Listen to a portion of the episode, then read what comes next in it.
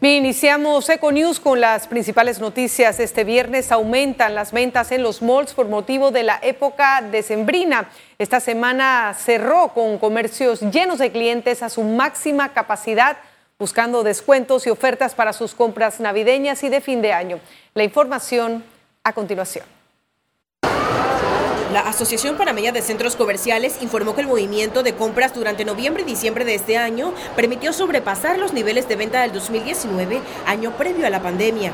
En un recorrido por Albrook Mall, encontramos los pasillos repletos de personas en sus compras navideñas y de fin de año. Muy positivo, como lo habíamos pronosticado, la verdad una gran afluencia de clientes, el sistema eh, comercio recuperado en su totalidad. Y es importante destacarte que no es el caso de todos, pero sí en la gran mayoría podemos decir que han superado las cifras 2019, eh, que eran aproximadamente unas ventas de 600 millones de dólares al mes. Conseguir estacionamiento en un centro comercial para esta fecha es un reto. Hay quienes esperan alrededor de una hora para conseguir uno. El objetivo común es lograr entrar y encontrar los mejores precios. Eh, bien, compras navideñas, regalos para la familia. ¿Ha conseguido lo que busca? Sí, sí, sí, claro que sí. Hábleme de los precios, ofertas. Todo muy económico y hay bastante variedad de precios y todo lo que hemos buscado se ha encontrado. No, solamente haciendo unas pequeñas compras. ¿Los regalos? No, regalos no, cosas necesarias. ¿Qué tal los precios? ¿Hay otra variedad? Sí, claro, hay bastante variedad y buenos precios. Bueno, siempre buscando la economía sí se consigue todavía, pero claro que todo ha aumentado, ¿no? Los pequeños de la casa son los más felices con la Navidad. ¿Qué compraste? ¿Qué pediste para Navidad? Muchos regalos y un teléfono. ¿Y te lo compraron? ¿Consiguieron buenos precios? Y feliz Navidad a Panamá. ¡Feliz Navidad! Para quienes tengan compras pendientes para este fin de semana, reiteraron medidas como evitar llevar dinero en efectivo, no usar celulares ni dejar cosas visibles en los autos. Ciara Morris, Econews. Cientos de panameños aprovecharán el largo fin de semana de asueto con motivo de la Navidad para viajar al interior del país y compartir con sus familiares y amigos. Unidades de la Policía de Tránsito estarán desplegadas en diferentes puntos con el objetivo de garantizar la seguridad vial y que se cumpla con las normas de tránsito.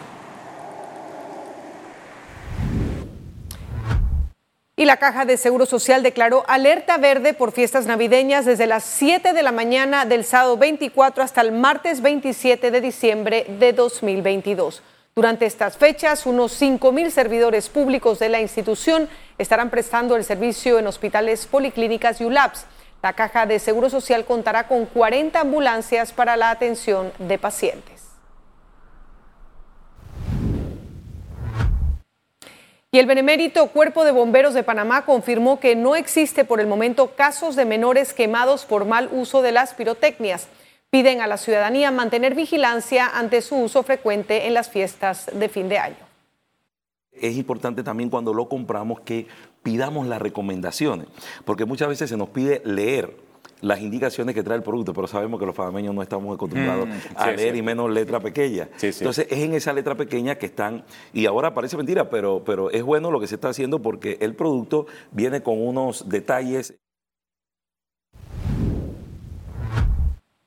Y el municipio de Panamá y la empresa de transmisión eléctrica recibirán los días 7 y 8 de enero del 2023 arbolitos de Navidad naturales para transformarlos en abono para quienes así lo deseen y puedan reutilizarlo en su jardín. Esta actividad de recolección de arbolitos se realizará en los estacionamientos de la sede de TESA. La misma busca aportar el proceso de reciclaje y sostenibilidad del país.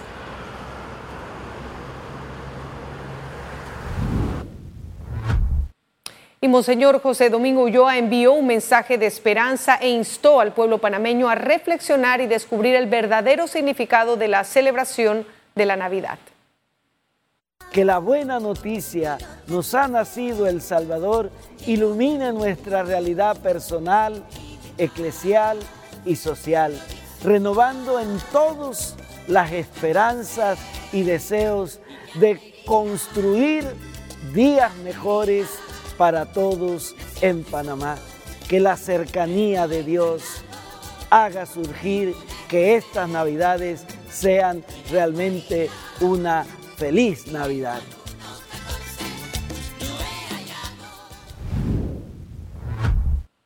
Y el órgano judicial fijó desde el 3 de noviembre al 4 de diciembre de 2023 como nueva fecha de audiencia ordinaria para celebrar el juicio en el caso conocido como Panama Papers.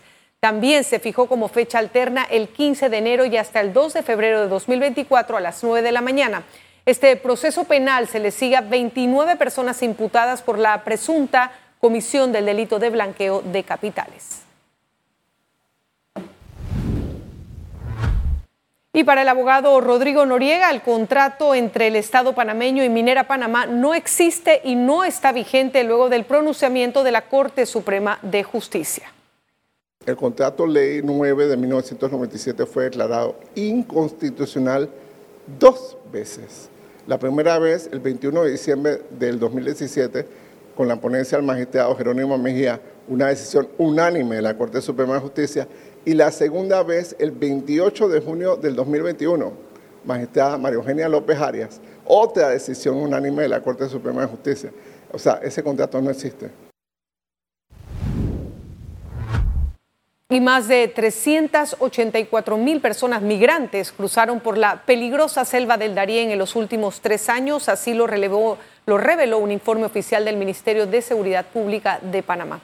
La mayoría de los migrantes son de nacionalidad venezolana, ecuatoriana, haitiana, colombiana, cubana y extracontinentales, de acuerdo a un registro individualizado de migrantes irregulares de esta entidad. El fenómeno migratorio ha traído mayores desafíos al Estado panameño y a la seguridad nacional al tener que manejar una situación de carácter humanitario y de cumplir con convenios internacionales. Y continuamos, el inicio de clases en escuelas oficiales y particulares iniciarán el 6 de marzo y se extenderá hasta el 22 de diciembre de 2023, según el calendario escolar promulgado en Gaceta Oficial. Se trata del segundo año presencial tras la pandemia del COVID-19 y estará orientado a la recuperación de los aprendizajes y fortalecimiento del desarrollo integral y socioemocional. El periodo de clases será de 40 semanas. Abre en línea tu primera cuenta de ahorros digital ingresando desde cualquier dispositivo a cajadeahorros.com.pa. Presenta Economía. Y la administración del presidente Laurentino Cortizo es cuestionada por el nivel de endeudamiento público enfocado al gasto de funcionamiento con una ausencia de austeridad y pocas inversiones. De acuerdo al último informe de la Dirección de Financiamiento Público, Panamá registra una evolución de la deuda por 45.136.4 millones de dólares. La situación general refleja que el saldo total aumentó 1.519.8 millones de dólares, es decir, 3.5% respecto al cierre de octubre de este mismo año. Bueno, definitivamente la deuda pública está por los cielos. Eh, producto de la pandemia y que el gobierno tomó la decisión de política de aumentar la planilla, aumentar los subsidios para paliar la pandemia. Veo muy preocupante que el presupuesto tenga que consignar deuda para pagar gasto corriente, para pagar planillas. Y eso es algo que no es sostenible a través del tiempo.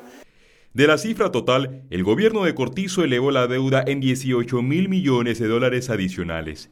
El ex ministro de Economía y Finanzas, Fernando Aramburu Porras, criticó las acciones implementadas. Nosotros hubiéramos preferido que esos dineros se invirtieran, o sea, se generara empleo, pero a través de la inversión.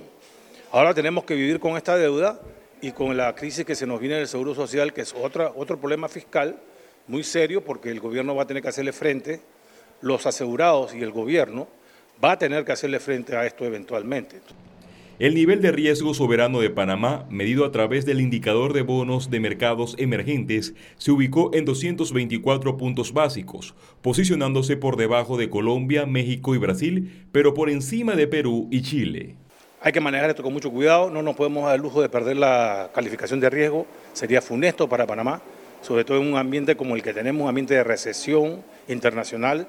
Que ya lo están advirtiendo las calificadoras de riesgo si no se mantiene un ritmo creciente de ingresos porque el, el, egreso que se está teniendo o el gasto que se está teniendo está siendo excesivo.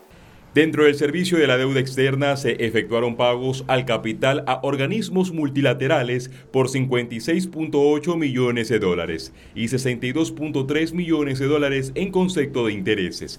Félix Antonio Chávez, Econius. Y Panamá pierde alrededor de 3 mil millones de dólares al año por estar en la lista del Grupo de Acción Financiera Internacional GAFI. ¿Cuándo logrará salir de la lista? Lo detallamos en la siguiente nota. Panamá ha estado en tres ocasiones en listas discriminatorias por su deficiencia en estrategias contra el blanqueo de capitales. La primera vez fue en el año 2000, salió en el 2001. La segunda vez fue en el 2014, salió en el 2016. Y la tercera vez, que es la actual, está en la lista desde el 2019 y al 2022 todavía permanece. Entre las afectaciones por estar en estas listas están... Una reputacional. La segunda, además de reputación, es costos. A los negocios les cuesta más a los corresponsales hacer lo que se llama debida diligencia y eso implica mayor tiempo, mayor dinero y puede que el mercado no sea tan grande e interesante para eso. Y la tercera y última, hay un estudio que demuestra que un país que está en lista gris de Gafi pierde el equivalente al 7,6% del Producto Interno Bruto en el flujo de inversión directa al país. Eso para Panamá representa más de 3 mil millones de dólares. En febrero del 2023 habrá una nueva revisión de Gafi en la que Panamá aún no saldrá de la lista, pero el panorama para el resto del año es positivo. Yo creo que sí lograremos el 2023 porque cada vez falta menos. Eh, de 15 puntos que teníamos en el plan de acción, falta completar tres, que son eh, el registro de beneficiarios finales, que se está trabajando en la carga de los datos, y falta demostrar pues más efectividad. No podemos bajar la guardia, pero no podemos bajar la guardia ni ahora que estamos en lista gris, ni después que salgamos de la lista gris. Yo creo que tenemos que asegurar como lo hemos dicho, la integridad del sistema financiero panameño. Le tocará a las autoridades panameñas convocar junto a Gafilat en 2023 una evaluación de sus avances optando por la salida de la lista. Ciara Morris, Econews. Y autoridades del sector turismo revelaron que esperan un aumento en la ocupación hotelera para el primer trimestre de 2023, esto tras la llegada de la temporada de verano. Se está viendo ya ocupaciones que están rozando los 52, 54, 55%, con ocupaciones, con mejores ocupaciones. Eh, y obviamente eh, eso va a cambiar y va a, y va a ir en, eh, en, en positivo, sobre todo probablemente lo que va ser el mes de diciembre, enero, febrero y marzo, que son generalmente temporada alta en Panamá debido a que la mayoría de, de, la, de los visitantes que vienen del norte vienen huyendo al frío. Una breve pausa al volver, noticias internacionales.